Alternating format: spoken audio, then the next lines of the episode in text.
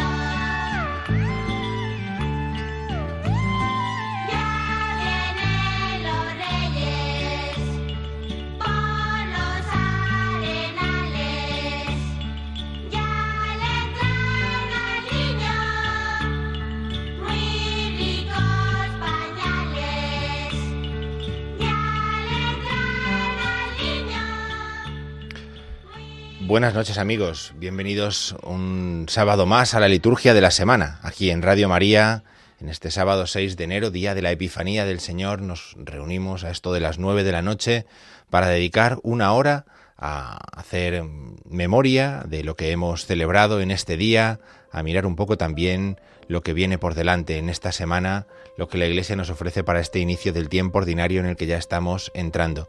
Qué magnífica oportunidad la que tenemos eh, de juntarnos en esta noche, de tener este programa aquí en directo en Radio María para poder reflexionar tranquilamente, hacer un ejercicio de mistagogia, ¿verdad? Los que seguimos el programa habitualmente sabemos bien de qué hablamos, de mistagogia. Hemos celebrado a lo largo de todo este día, esta mañana, esta tarde, en las parroquias, en nuestros pueblos, en nuestras iglesias, la solemnidad de la Epifanía del Señor, una de las fiestas más grandes del año litúrgico.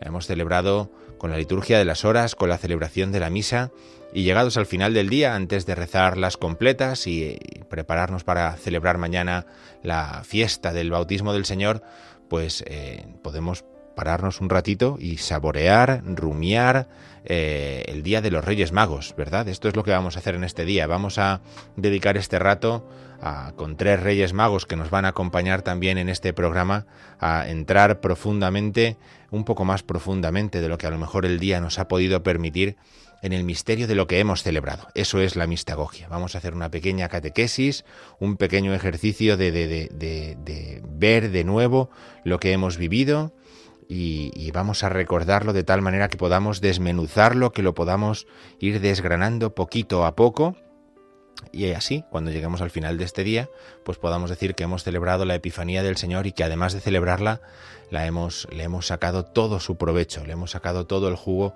que un día como hoy nos ofrece. ¿Qué es esto de la aparición de los magos? ¿Qué es esto de la aparición del Señor a los magos? Al final, Epifanía es una palabra griega que significa manifestación, aparición. ¿Qué, significa esta aparición, no? ¿Y qué relación tiene también?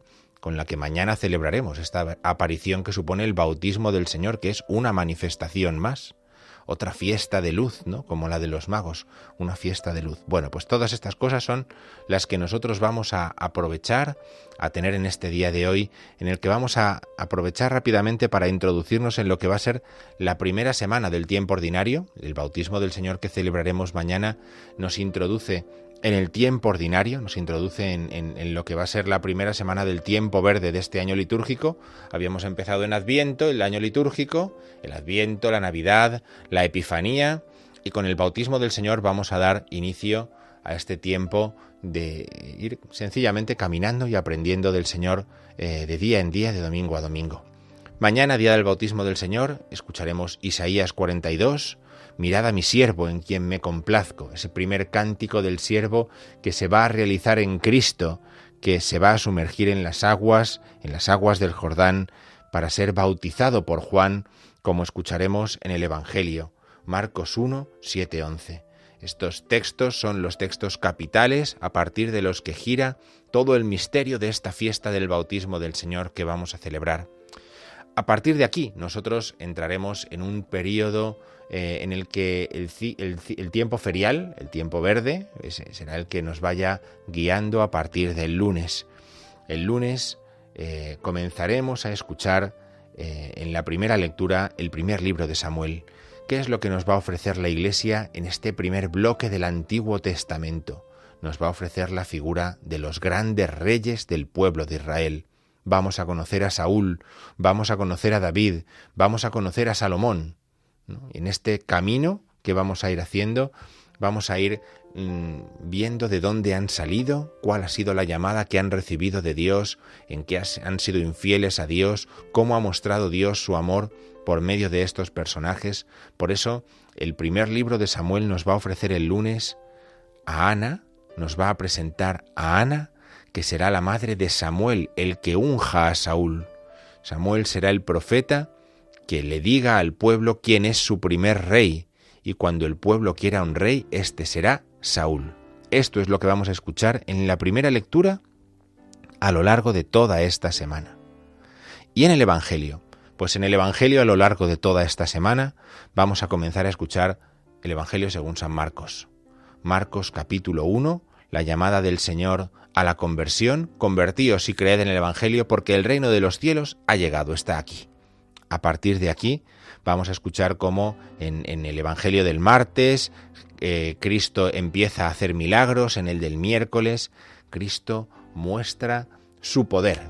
Esto es lo que Marcos quiere mostrar al principio de su Evangelio, la fuerza, el poder con los que Cristo nos llama, con los que Cristo nos atrae a formar parte de su reino, a vivir esa conversión y a participar en el pueblo de Dios. Esta semana todos los días son de feria.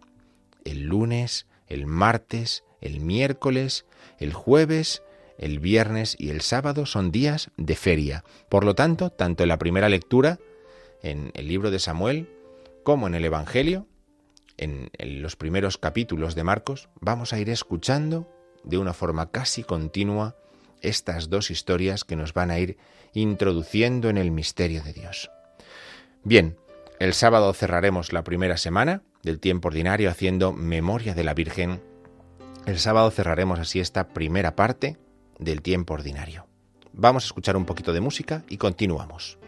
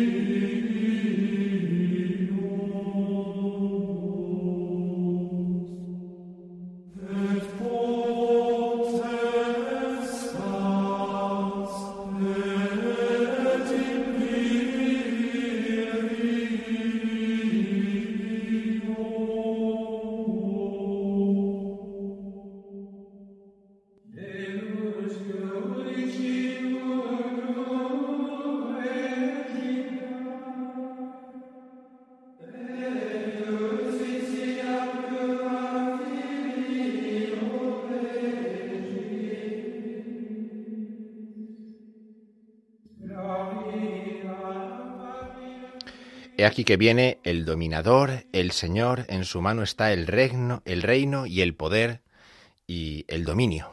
Eh, Padre Manuel González, buenas noches. Buenas noches, feliz año nuevo y felices Pascuas. Feliz año nuevo, felices Pascuas, feliz día de Epifanía del Señor. Hemos comenzado el programa que vamos a hacer un poquito de mistagogia, vamos a aprovecharnos de los Reyes Magos, este es nuestro Rey Melchor. El Padre Manuel González va a, presentarnos a nosotros, va a hablarnos un poquito de esta fiesta de los magos. Queríamos empezar con esta antífona de entrada de la misa de Epifanía eh, para darle la bienvenida, para saludarle y para comenzar a hablar un poquito, yo quería preguntar eh, de dónde sale esta fiesta de Epifanía, qué es esto de la Epifanía del Señor que celebramos y por qué es como es. Si pudieras explicarnos un poquito a la gente de, la liturgia de la semana de dónde sale esto de la Epifanía del Señor, pues sería fenomenal. Bueno, pues el nombre, ya el nombre indica que no es una fiesta occidental, la, el nombre no es el latín, como sería, por ejemplo, Nativitas, Navidad, ¿no? Sino la palabra Epifanía, o como decían otros también, hoy Teofanía, indica un, origen griego. Hay que pensar que esta fiesta nos llega, a España además nos llega muy temprano, muy temprano, ya en el año 380 en Zaragoza, los, eh, zaragozanos los primeros que animan a celebrar esta fiesta, o que tenemos datos de que se celebra allí al menos con mucha fuerza. Es una fiesta que viene de Alejandría, viene de Egipto. Tiene muy, es un muy largo, muy prolijo contarlo, pero en definitiva es la iglesia copta cuando hablemos de Egipto, cuando hablemos de esa tierra santificada por la Sagrada Familia, bañada por el Nilo, todo el culto que se, que se hizo en torno al Nilo, las aguas del Nilo, por eso es, es importante el tema del bautismo del Señor, el tema del agua, el tema de la luz que entra en el agua, las aguas convertidas en vino, todo eso tiene que ver con Alejandría y de Alejandría pasa a, la Iglesia Universal, pasando primero por la parte más occidental, es decir, lo que sería Hispania, la Hispania romana, la Galia, que sería hoy Francia, son los lugares donde primero se celebra. E incluso pensamos que el 6 de enero, fíjate, Padre Diego, el 6 de enero es celebrado aquí en Occidente antes incluso que el 25 de diciembre. Entonces el origen es griego, tiene, tiene lugar en torno a, las aguas del, Nilo como una fiesta de manifestación, o sea, de presentación de Jesús. No solamente el nacimiento como niño, sino también el comienzo como adulto en las aguas del Jordán, del tema del Nilo, y el comienzo de la actividad pública. El primer milagro, la actividad pública fue las bodas de Cana. Por eso, eh, el día 6 de enero, la Iglesia siempre ha tenido esos tres aspectos. En Occidente hemos desplegado más un aspecto navideño del, niño pequeño por adoración de los magos, pero también está presente el bautismo y las primeras manifestaciones. De hecho, después del concilio esto se ha como se ha desplegado, ¿no? Se ha, creado la fiesta autónoma del bautismo eh, en un domingo fijo y luego la fiesta de un domingo epifánico, un domingo de manifestaciones, el domingo siguiente, ¿no? Así que la palabra clave, podríamos decir, para acercarnos un poquito a, lo, que, ha sido la fiesta de hoy propiamente, la primera palabra eh, que podríamos quedarnos con ella es manifestación, ¿no? Sería... Eh, Exacto. Eh, el que estaba oculto, el que estaba oculto en Belén, el que aparece oculto en la gruta de Belén, no, viene a, hacerse, a estar oculto, sino viene a manifestarse, a presentarse. Por eso, en la liturgia española, la, antigua liturgia de España, esta fiesta se llamaba aparicio, aparitio. La aparicio es la epifanía, la manifestación. Se aparece como? Se aparece a los magos, se aparece por medio de una estrella, se aparece a los que quieren reconocer o buscar al rey. Por eso has puesto la antífona de entrada. Hoy es una fiesta realmente de Cristo Rey. ¿eh? Lo que es hoy es una fiesta de Cristo Rey porque los magos van buscando al rey. ¿Dónde está el rey? Y van magos, se encuentran con Cristo, encuentro con Cristo, nunca nos deja indiferentes. Nos ilumina, nos transforma, se vuelven reyes, ¿no? Por eso decimos popularmente el Día de Reyes, ¿no? Pero lo que celebramos es al rey, y los que buscan ellos es al rey de los judíos que ha nacido, ¿no? El, rey, este, esta antífona que decíamos que habla de, del poder, ¿no? Eh, el, encuentro con otro rey, porque al final la, la, aparición de Herodes en el pasaje es como un contraste eh, entre un reino temporal y Cristo que viene a traer un reino eterno nos hablan de que esta fiesta, por lo tanto, es también una fiesta de poder. Es decir, eh, eh, Cristo se manifiesta, las lecturas de hoy lo manifiestan como el que tiene un poder universal, ¿no? Todas, todas las, eh, todos los, poderes, las fuerzas que aparecen en, la, profecía, la profecía primera, ¿no? La profecía de Isaías que hemos escuchado hoy en, la primera lectura, o el Salmo que también habla de reyes, los reyes de Tarsis, de las islas, de Saba, de Arabia. Todos esos poderes son poderes que mm, paradójicamente son eh, mínimos en comparación con el poder de un niño pequeño, ¿no? De un, de un bebé. Por eso Mateo, el evangelista, es, el texto de Mateo es un texto precioso que hay que leer. Fíjate que Lucas nos habla de la Navidad en Belén con los pastores, a los judíos. Lucas habla de los pastores únicamente. Pero Mateo habla, es único que habla de los magos. Se oculta la estrella cuando van a la corte del rey Herodes. O sea, es decir, no es esta corte, o sea, no es esto. O sea, por eso los cristianos han sido perseguidos desde que comenzó la, fe cristiana, porque el mundo no va a reconocer nunca a Cristo. Cualquier poder, el económico, el poder cultural, nunca va a reconocer a Cristo. porque el cristiano tiene siempre una semilla contrarrevolucionaria, una, una semilla revolucionaria ahí metida. O sea, el único que es a quien pertenece el reino, el poder y la gloria es únicamente Dios. Y Dios ha hecho carne en un niño. Pero hay que tener el, gesto de postrarse ante un niño, reconocer que en la realidad de nuestra carne, es el segundo misterio de hoy, un rey que es todopoderoso y se muestra como débil. En la realidad de nuestra carne se ha hecho un hombre. ¿Y para qué se ha hecho un hombre? Para iluminarnos. La gran mm, palabra es rey, la segunda palabra es, es luz, iluminarlos. Este, de hecho, antiguamente se llamaba este día fiesta de las luces. Dice el ceremonial que hoy se deberían encender más velas que ningún otro día en el altar. ¿Por qué? Porque hay que manifestar que hay que iluminar el mundo y que el que ilumina es Cristo, no los poderes de este mundo, sino el único que ilumina es Cristo. El que estuvo oculto en Belén se manifiesta al mundo y, por eso creo que es una fiesta muy interesante eh, que concluye los 12 días de Navidad. Así, la Navidad son solamente dos fechas, 25 de diciembre, 6 de enero. No sabemos qué día nació Jesús, pero hemos cogido Oriente el 6, Occidente el, 25 de diciembre y entre medias 12 días para profundizar en lo que es la luz que ha venido, ¿no? La luz que ha venido.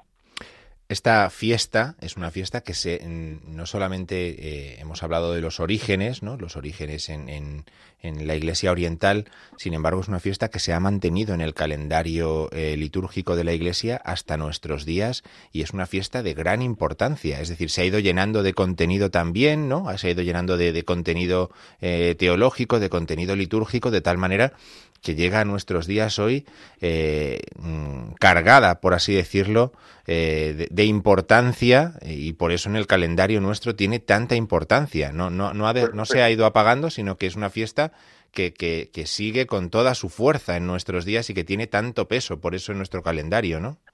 Yo creo que además, y hay que seguir diciéndolo, profundizándolo y difundiéndolo, porque ¿qué es lo que celebramos en definitiva? Que Dios nos ha hecho un regalo, que Dios nos ha hecho un regalo el acento de regalos no está en lo que compartimos nosotros, ni siquiera en contemplar el oro, incienso y mirra, sino que el auténtico regalo que Dios nos hace es, a Jesucristo. Y aceptar ese regalo supone que nosotros tenemos que entregarnos, entregar nuestro incienso, entregar nuestro oro, entregar nuestra humanidad, que es la mirra. La, la mirra es la humanidad débil, o sea, la humanidad que va a morir. entregamos al Señor. Fíjate, tan importante es esto, esos conceptos, que todos los tiempos litúrgicos, por ejemplo, cuaresma, los días importantes son los domingos. La, cincuentena pascual. Los días importantes son los domingos. En Adviento hemos visto los seis domingos de las antiguas liturgias o los cuatro domingos del rito romano, pero siempre el domingo. En Navidad no. En Navidad los domingos no tienen la importancia que, otros, que en el resto del año. En Navidad los días importantes son tres. 25 de diciembre, su octava, que es el 1 de enero, y el 6 de enero. O sea, esta, esta fiesta es la, eh, debemos repetir, es la más antigua. Oriente celebra en torno al solsticio de invierno, en torno a los cultos del río Nilo, eh, todo lo que significa que Dios ha venido, que Dios ha comenzado a manifestarse. Y, después llegó en Occidente el 25 de diciembre, ¿no? Por unas razones múltiples que no vienen al caso en este momento, ¿no? Pero el 6 de enero es de la máxima importancia. No es una fiesta de niños, ¿eh? Está muy bien que la mantengamos con los niños, está muy bien que mantengamos la recepción de las cabalgatas y eso ayuda mucho a que profundicemos en el sentido de los magos, pero los magos van a ver al rey, van a adorar al rey y al ver al rey van, se vuelven por otro camino. ¿eh? Es decir, encontrarse con Cristo produce primero alegría, se continúa la fiesta, la fiesta de alegría, por eso tenemos luces, se llenaron de inmensa alegría al ver la estrella, porque ¿qué es la estrella? La estrella es, canta la liturgia romana, la estrella es el signo del gran rey. Cada vez que ponemos una estrella en un abeto, en un árbol de Navidad, estamos diciendo, este es el signo de Jesucristo. Lo que la liturgia canta. Cuando ponemos una estrella, estamos poniendo el signo del gran rey. Esto es precioso, ¿eh? Hemos cantado eh, ayer en las vísperas, eh, el día 5 por la tarde siempre se canta esto. La estrella es el signo del gran rey y eso nos llena de alegría. Es una fiesta que aunque haya enfermedades, dificultades, pedimos el Espíritu Santo el don de la alegría. Y esto es realmente importante para la pastoral de hoy. ¿eh? Muy bien, pues muchas gracias por este regalo de, nuestro rey Melchor. Muchas gracias, eh, Padre Manuel, por estas enseñanzas sobre los orígenes, sobre el sentido un poco de, la fiesta. Sin, olvidar que se despliega, ¿eh? porque Oriente hoy lo que celebra es el bautismo de Jesús. Y nosotros lo, desplegamos mañana, el bautismo de Jesús, y después otra manifestación, o las bodas de Caná, o Juan Bautista que, que muestra el Cordero de Dios. Pero es una fiesta que no se agota en el día 6. Oriente, Occidente eh, acentúa los magos, Oriente acentúa el bautismo, pero en esta fiesta la Epifanía es eh, la adoración de los magos guiados por una estrella, la Epifanía es el, bautismo de Jesús que santifica las aguas, por eso siempre ponemos agua en un Belén, ¿eh? nosotros nos encontramos con el misterio por el agua y donde la estrella nos ilumina, cambia la realidad la estrella, el agua en vino y también nuestras vidas. ¿eh? Luego continuaremos hablando de estos eh, elementos con nuestros otros Reyes Magos de esta noche. Muchas gracias, Padre Manuel González. Feliz día de Epifanía. Y feliz día. Saw three ships come sailing in on Christmas Day, on Christmas Day. Saw three ships come sailing in on Christmas Day in the morning. Saw three ships come sailing in on Christmas Day, on Christmas Day. Saw three ships come sailing in on Christmas Day in the morning. What was in those ships, all three on Christmas Day, on Christmas Day? What was in those ships, all three on Christmas Day in the morning? Lord Jesus Christ and His Lady on Christmas Day, on Christmas Day. Jesus Christ and His Lady on Christmas Day in the morning. We'll the sailboat ships all three on Christmas Day, on Christmas Day. We'll the sailboat ships all three on Christmas Day in the morning. Oh, they sail into Bethlehem on Christmas Day, on Christmas Day. They sail into Bethlehem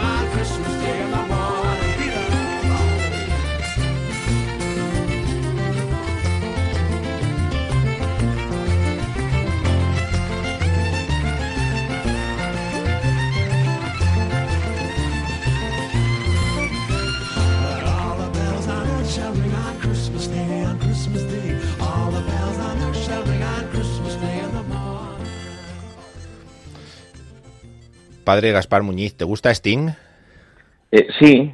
Pues te he puesto, un villancico de Sting para darte el paso. Eh, nuestro segundo rey mago de esta noche es el Padre Gaspar Muñiz que está en Asturias. hemos pasado de Madrid, nos hemos subido al norte para aprender de un auténtico rey mago, porque lo de Gaspar eh, en, este, en estos días tiene mucho peso, ¿eh?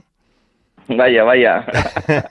bueno, una suerte. Feliz día de Epifanía, eh, Gaspar. Eh, vamos a continuar hablando de, de, este día de Epifanía, de esta fiesta grande de la, de la Iglesia eh, de la Iglesia Católica. Eh, el padre Manuel González nos ha introducido un poquito en, el tema de los orígenes de la historia. Habrá pisado 18 cosas de las que íbamos a hablar tú y yo y 18 de las que íbamos a hablar después con Paco pero mm, seguro que podemos eh, acercarnos un poquito más a esta, a esta escena de la Epifanía del Señor, a, la iconografía propia de este día, a, lo que rezamos en este día. ¿qué, podemos hablar un poquito sobre todo esto en esta noche, Gaspar?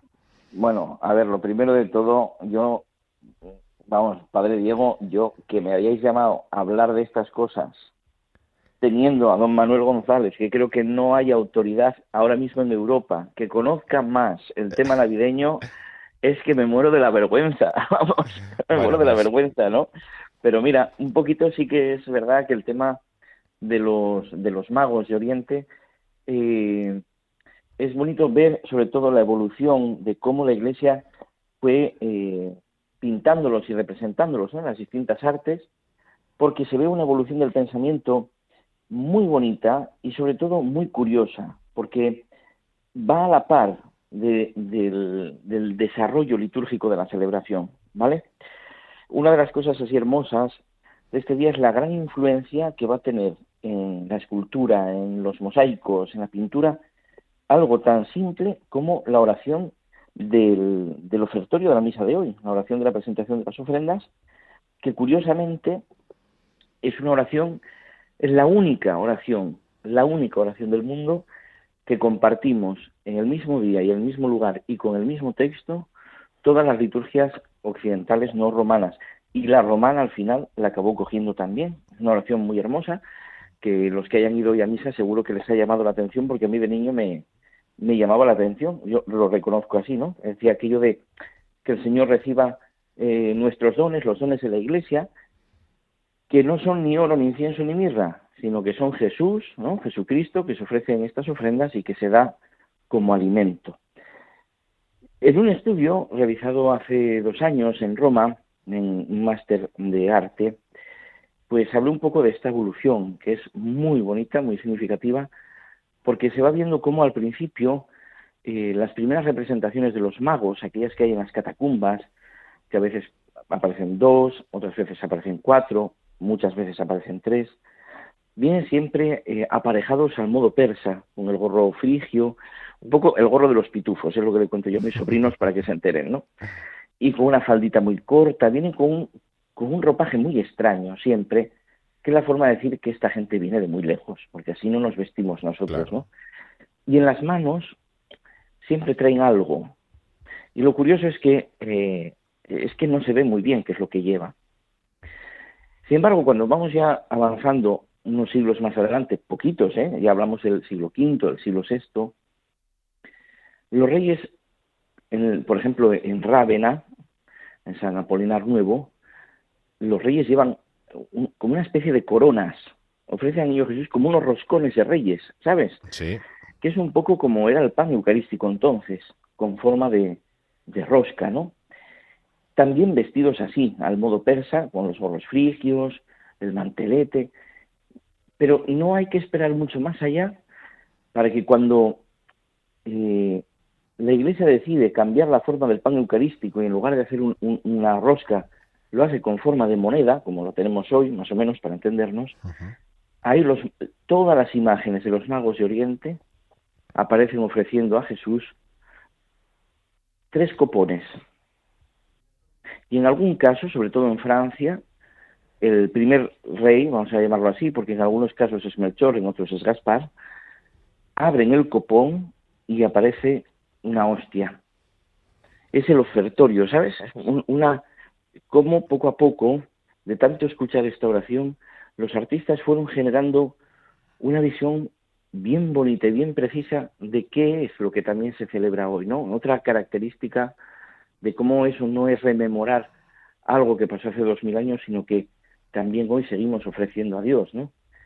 Y, fíjate cómo llega la, la, parte de se descubre el mundo nuevo, entonces ya uno de los magos lo ponemos también de raza negra, porque es la, la idea de la universalidad, por eso a mí me sorprende tanto estas historietas ahora de que no puede haber un rey negro.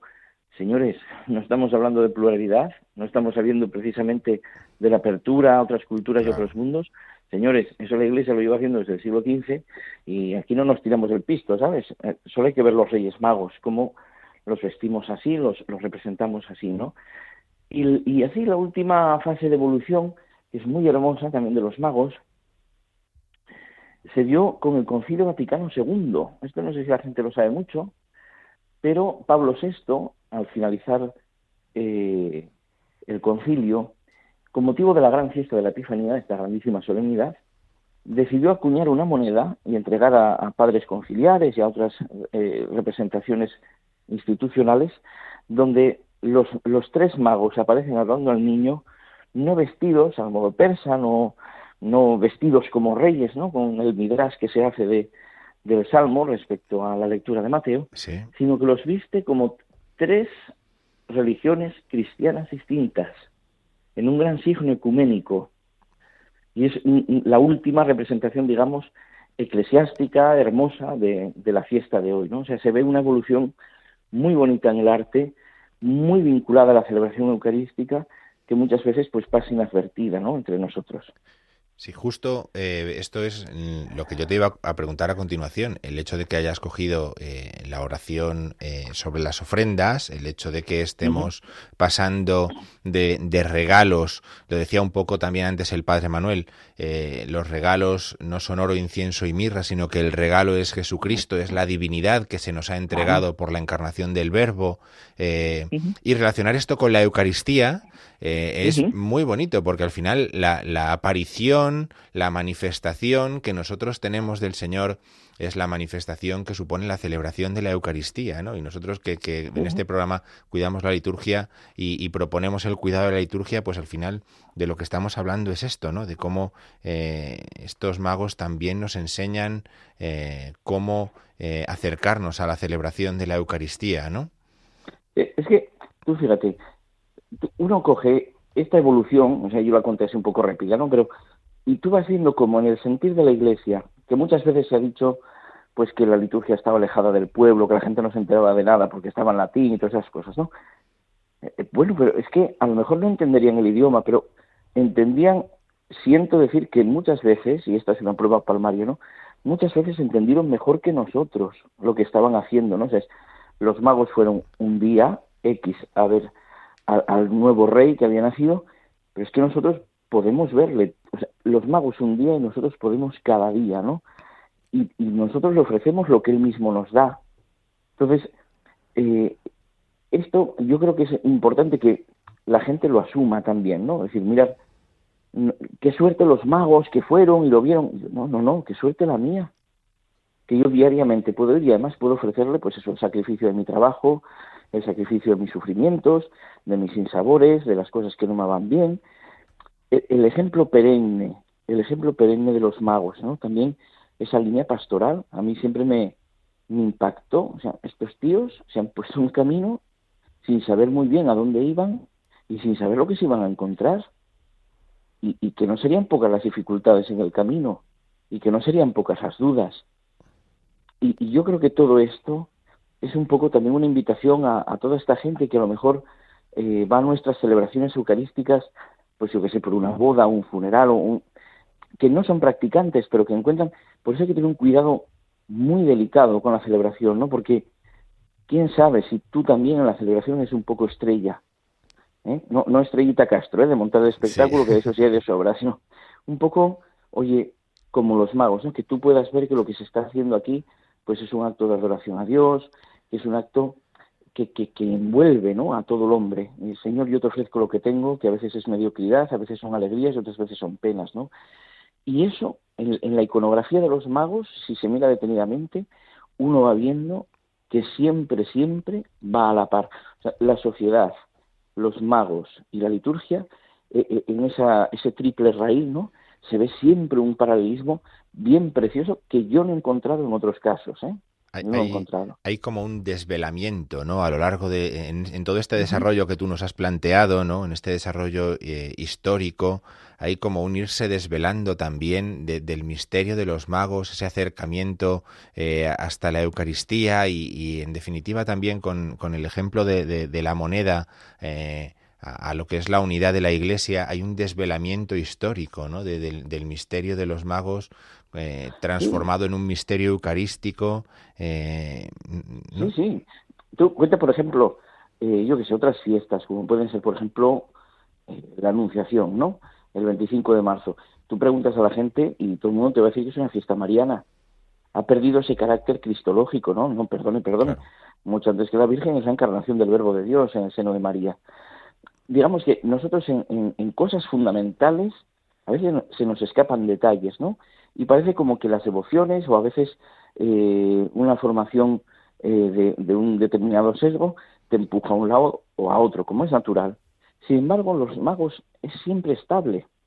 O sea, tú no vas a ver en, las memorias iconográficas de los magos, y da igual que sea eh, las primeras pinturas en las catacumbas, a los manuscritos medievales, a los grandes retablos eh, góticos o a las últimas pinturas más románticas, no vas a ver otra cosa que no sea el vínculo entre la Eucaristía, los magos y la imagen de, del rey con la reina, que es su madre, ¿no? O sea, todo este, todo este misterio, los magos, han, el, el misterio de los magos siempre lo ha conservado. Digamos que es como que hay una cierta protección y que ayuda también mucho a ver lo que decía antes el padre Manuel, ¿no?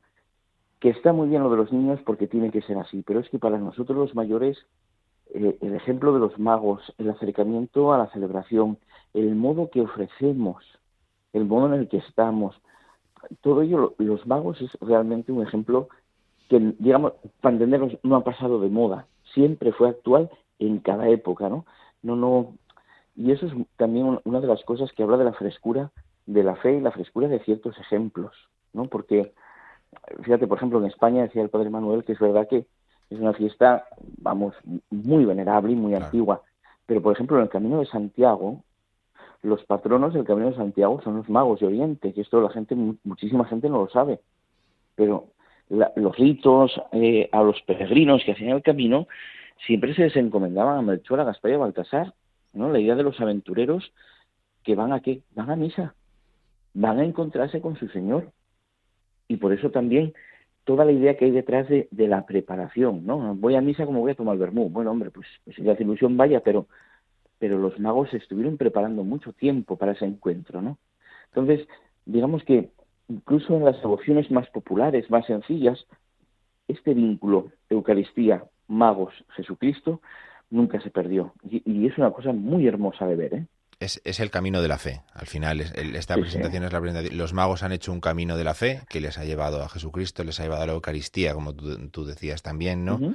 Eh, ese camino de la fe es el camino que se nos plantea también a nosotros, en el que nada es lo esperado, ¿no? O sea, como. Eh, pero los magos tienen ese, ese corazón creyente que es el que les permite seguir avanzando, a pesar de que lo que van encontrando no es nada de lo esperado, a lo mejor a simple vista, y ese camino de la fe también se nos plantea. Eh, a nosotros. Eh, padre Gaspar Muñiz, muchísimas gracias por, este ratito de, aprender también contigo de los magos a partir de la iconografía. Yo creo que ahora, mm, cuando termines el programa, hay que ponerse en Google, ¿verdad? Google Imágenes y empezar a buscar todos estos elementos que nos decías de la Epifanía. Sí, sí, lo vais a ver y vais a decir, me caramba, qué cosa tan hermosa y, qué cosa tan, tan feliz, ¿no? De poder comprobar. Bueno, muchísimas gracias también a vosotros por, por la llamada y, y por hacerme partícipe de un programa eh, tan, tan extraordinario a nivel litúrgico. Muchas gracias a ti, feliz Epifanía. Igualmente, feliz Epifanía del Señor.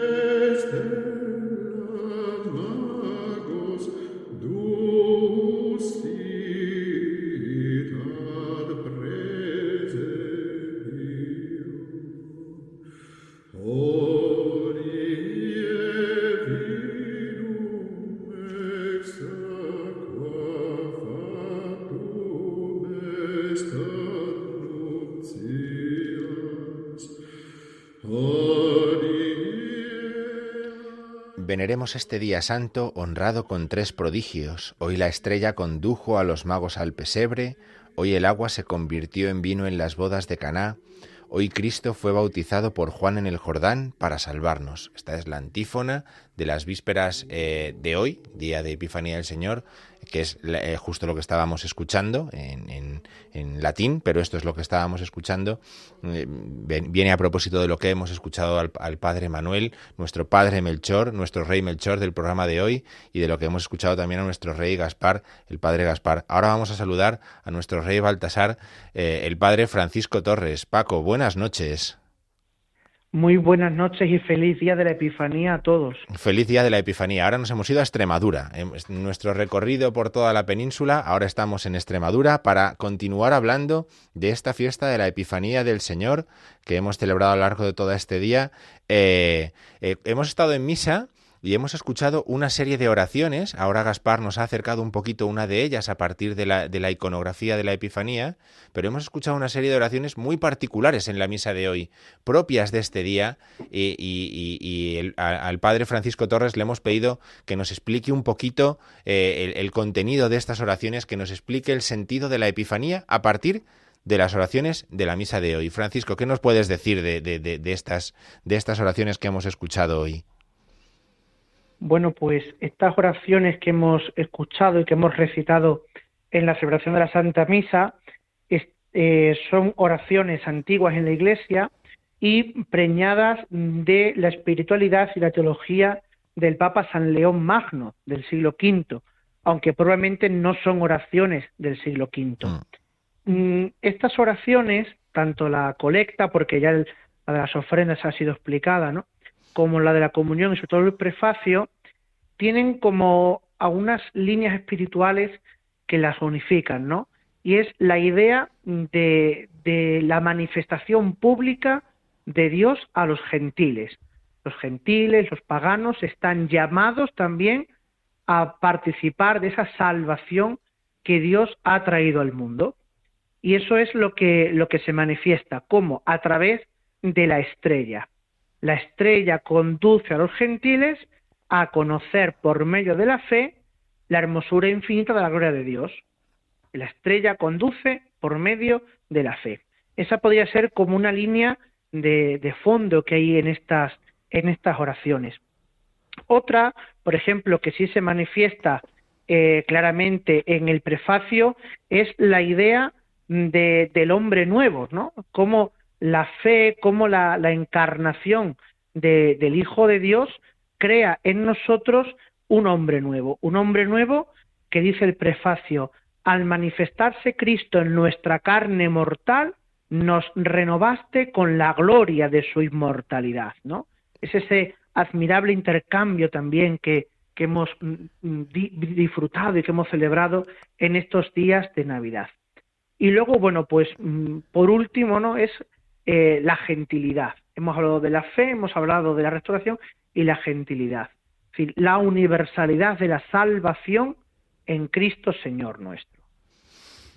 Fíjate, nos, nos, mm, el, del tema de la estrella, que también nos ha dicho una, una palabra antes eh, eh, el padre Manuel González, el tema de la estrella aparece en la oración colecta de hoy, ¿verdad? Es un tema que aparece en la oración colecta que nos decía que revelaste en este día tu unigénito a los pueblos gentiles por medio de una estrella, ¿no? de una estrella, sí.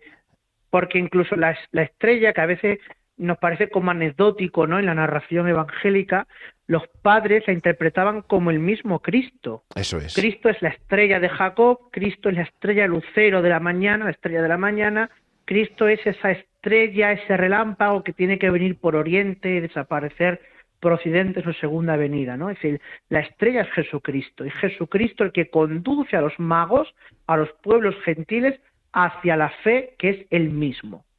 Es, una, es una idea, que tiene la estrella. Es una idea preciosa, ¿no? Y luego del, el hombre nuevo que decías que nos hablabas también, el hombre nuevo, eh, eh, hemos escuchado antes eh, que los, los que iban magos vuelven reyes, es decir, el, encuentro con Jesucristo como, como lugar de transformación del hombre en un hombre nuevo, ¿no? Que decías tú.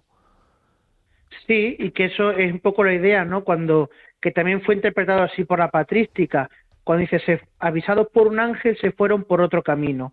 Bueno, pues otro camino no es que cambiasen la ruta, ¿no? Sino que el, el otro camino es el camino de la conversión. Es el de la conversión. Y luego la, la, la cuestión de los reyes, que nosotros hemos unido en la vida popular de una manera maravillosa, porque es verdad que el Evangelio no habla de reyes, habla de magos, ¿no? Hoy magoy. Pero los reyes, ¿por qué? Porque todo el resto de la liturgia habla de eso, de los reyes de Sabia, de Arabia, los reyes de Tarsis, los reyes que se postran. Al final, esa idea tan hermosa de la liturgia ha cristalizado en la piedad popular con la expresión los reyes magos, los reyes magos, ¿no? Entonces, es esa conversión, esa conversión la que unida a, a la piedad popular, la interpretación popular de la liturgia, da a esta fiesta, aunque es verdad que ha desaparecido ¿no? un poco el bautismo y la voz de Caná, pero en segundo plano, pero le da a esta fiesta ese, ese matiz mm, de, conversión, de universalidad, ¿no? Y, y también ese matiz, ese matiz entrañable para todos nosotros. Eh, eh, es esa, esa porque, porque nos hace partícipes, ¿verdad? de esa manera nosotros nos, nos sentimos eh, como parte de, los llamados por el Señor, por esa estrella, a, acercarnos a Él, a ser transformados por Él y a participar de esa salvación, ¿verdad? Claro, y sobre todo si tenemos en cuenta, Diego, que mm, yo eso digo muchas veces en mis feligreses, ¿no? Que cuando en la vida aparecen los gentiles, somos nosotros. Eso es. eso nosotros es muy somos los cristianos venidos de la gentilidad. Claro, Si nosotros somos esos magos que fueron. Efectivamente. Esa estrella, esa estrella es nuestra, es para nosotros, ¿no? Jesucristo nos ha llamado. Con lo cual no, no somos ajenos a esa, a esa narración de hace dos mil años, sino ya estábamos allí. Eh, Aquí, eh, en, en esa, en, esa, en, esa, en ese carácter universal que tú, que tú decías, en ese carácter universal que nos abarca a todos, se muestra también la grandeza y el poder del signo, es decir, la grandeza y el poder, hemos hablado un poquito del poder también al principio, ¿no? Decía, decía el Padre Manuel, es una fiesta de Cristo Rey, ¿no? Una fiesta de Cristo Rey. Sí. Cristo muestra eh, todo su poder eh, al, al hacerse pequeño y son los creyentes los que así lo reconocen, ¿no? Mm, Es, un eh, eh, que, que contrasta muy bien ese poder eh, con lo que vamos a celebrar mañana, la otra fiesta de manifestación, ¿no? Que es eh, eh, el bautismo del Señor, donde el poderoso se hace siervo, ¿no? Eh, Efectivamente, poder- el poderoso se hace siervo y nosotros al reconocerlo como tal lo adoramos. Porque es curioso que en los relatos de la infancia, ¿no? La única vez que aparece la expresión prosquinesin, es decir, la, la expresión de arrodillarse, Arrodillarse. de hincarse de rodillas, de adorar, es aquí.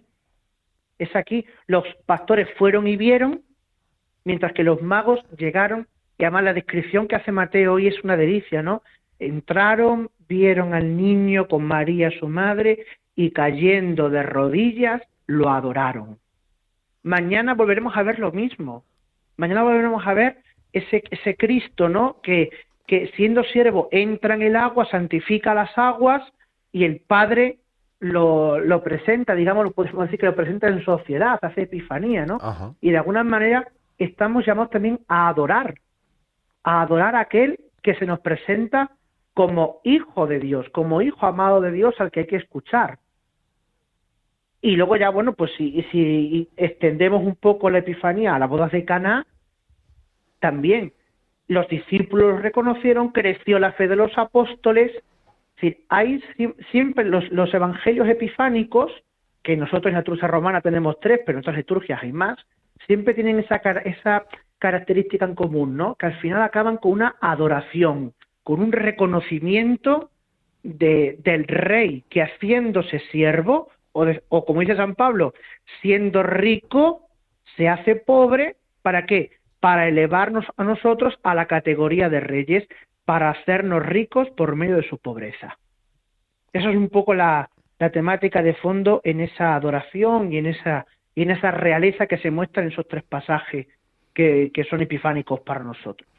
Claro, contemplado desde esta perspectiva, eh, el asunto de los regalos y todo esto también eh, se llena, se llena de luz, ¿no? Porque, porque es que contemplamos de qué forma Dios nos ofrece el regalo de, de- de- de Jesucristo, el regalo de su divinidad, que decíamos antes, que, que, que como este abajamiento se convierte en luminoso para nosotros, ¿no? Y, Sí, porque además que precisamente eh, la, la, la fiesta que hoy celebramos, la Epifanía, es por excelencia la fiesta de las luces.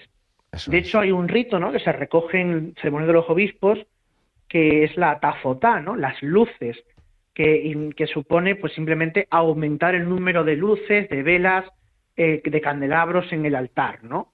como expresión de que es precisamente la luz, la luz que amanece, la luz que, que se que se revela. De hecho, el prefacio mismo dice, porque hoy has revelado en Cristo para luz de los pueblos el verdadero misterio de nuestra salvación. Esta idea está aquí, esta idea está mañana en la Epifanía, eh, perdón, en, la- en el bautismo, El de bautismo, Cristo, sí. y esta, y esta idea está el 2 de febrero en las de candelas, las candelas. las luces. Mucha gente, luz. nuestros, nuestros eh, padres, nuestros abuelos sobre todo, eh, eh, sabían que, que el tiempo de Navidad, por así decirlo, llegaba hasta la presentación del Señor por esto mismo. ¿No? Por, por esta Sí, luz que sí, nos sí, ha, esta luz que nos ha aparecido. Pensemos en las aguas del, Jor- del Jordán, en el bautismo que vamos a celebrar mañana. Eh, las aguas son un lugar de oscuridad, de tinieblas. Cristo es la luz que entra en la tiniebla, ¿no? Que lo, lo- lo hemos escuchado el prólogo de San Juan también en estos días atrás, ¿no? Y de hecho hay un hay un, una, una redacción del Evangelio de Mateo, si no me equivoco, del bautismo, que, que decía precisamente, ¿no? Es que cuando Cristo entra en el agua, dice, salió como una descarga de luz de él que santificó las aguas. Y esas tinieblas por las, a las que baja Cristo, sobre todo en el icono del bautismo de Cristo, que están esos personajes, esa serpiente, ese hombre viejo allá, ¿no? Que Cristo pisa, Cristo pisa esa serpiente, pisó el dragón en las aguas del bautismo, eh, ese, ese lugar de oscuridad ahora queda transido de la luz pascual de Cristo, porque es el bautismo está hablándonos ya de la cruz. ¿Por qué? Porque Cristo se pone en la cola de los pecadores para, en ese ejercicio de abajamiento, de kenosis, asumir en sí el destino, la pena de aquello que él no tenía, que es el pecado. Y por eso ese, se, como si fuese descenso a, a, los infiernos, Cristo se, se, se bautiza en el lugar más profundo de la tierra. Y ahí, en esa región de oscuridad, pisando el dragón, que dice mañana la liturgia, surge luego como hombre nuevo, como, como hijo, ah, ya él es hijo de Dios, ¿no? ¿no? No podemos caer en adopcionismo, pero espero que se entienda esto, ¿no? Surge, surge como, como el padre lo presenta. Este es mi hijo. Este es mi hijo, el que ha compartido vuestro destino, que se pone a la cola de los pecadores, que baja a lo más bajo y resurge glorioso y victorioso para haceros entrar a vosotros en el reino de los cielos. Por eso, escuchad su predicación. Eso es. Por eso, atended a lo que os va a decir. Ese es el camino.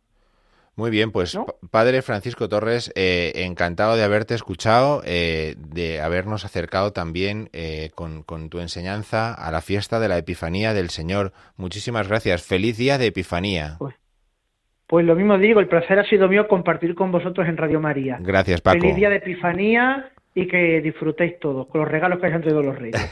Muy bien. Venga.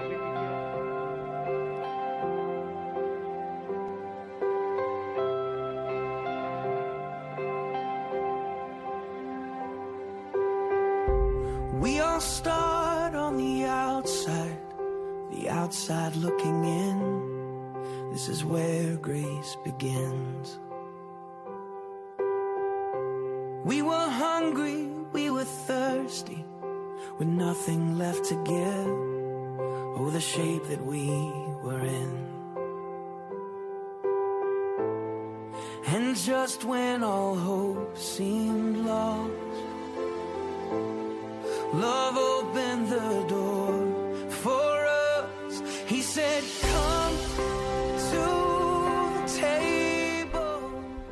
Pues hasta aquí ha llegado nuestro programa de Radio María de la liturgia de la semana en esta noche, en este día de la Epifanía del Señor. Hemos tenido a Melchor, a Gaspar y a Baltasar que nos han ayudado a profundizar un poquito más en este precioso misterio. Esperemos que les haya gustado este, eh, este trabajo de mistagogia que hemos hecho hoy. Les deseamos una feliz noche.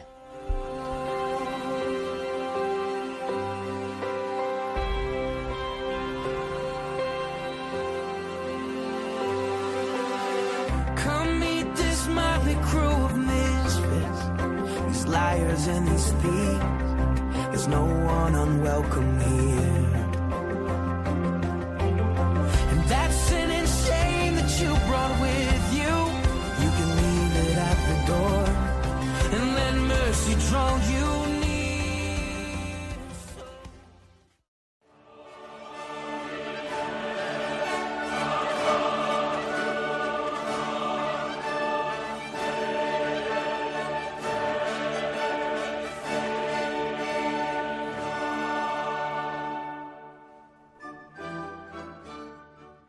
Han escuchado la liturgia de la semana con el padre Diego Figueroa.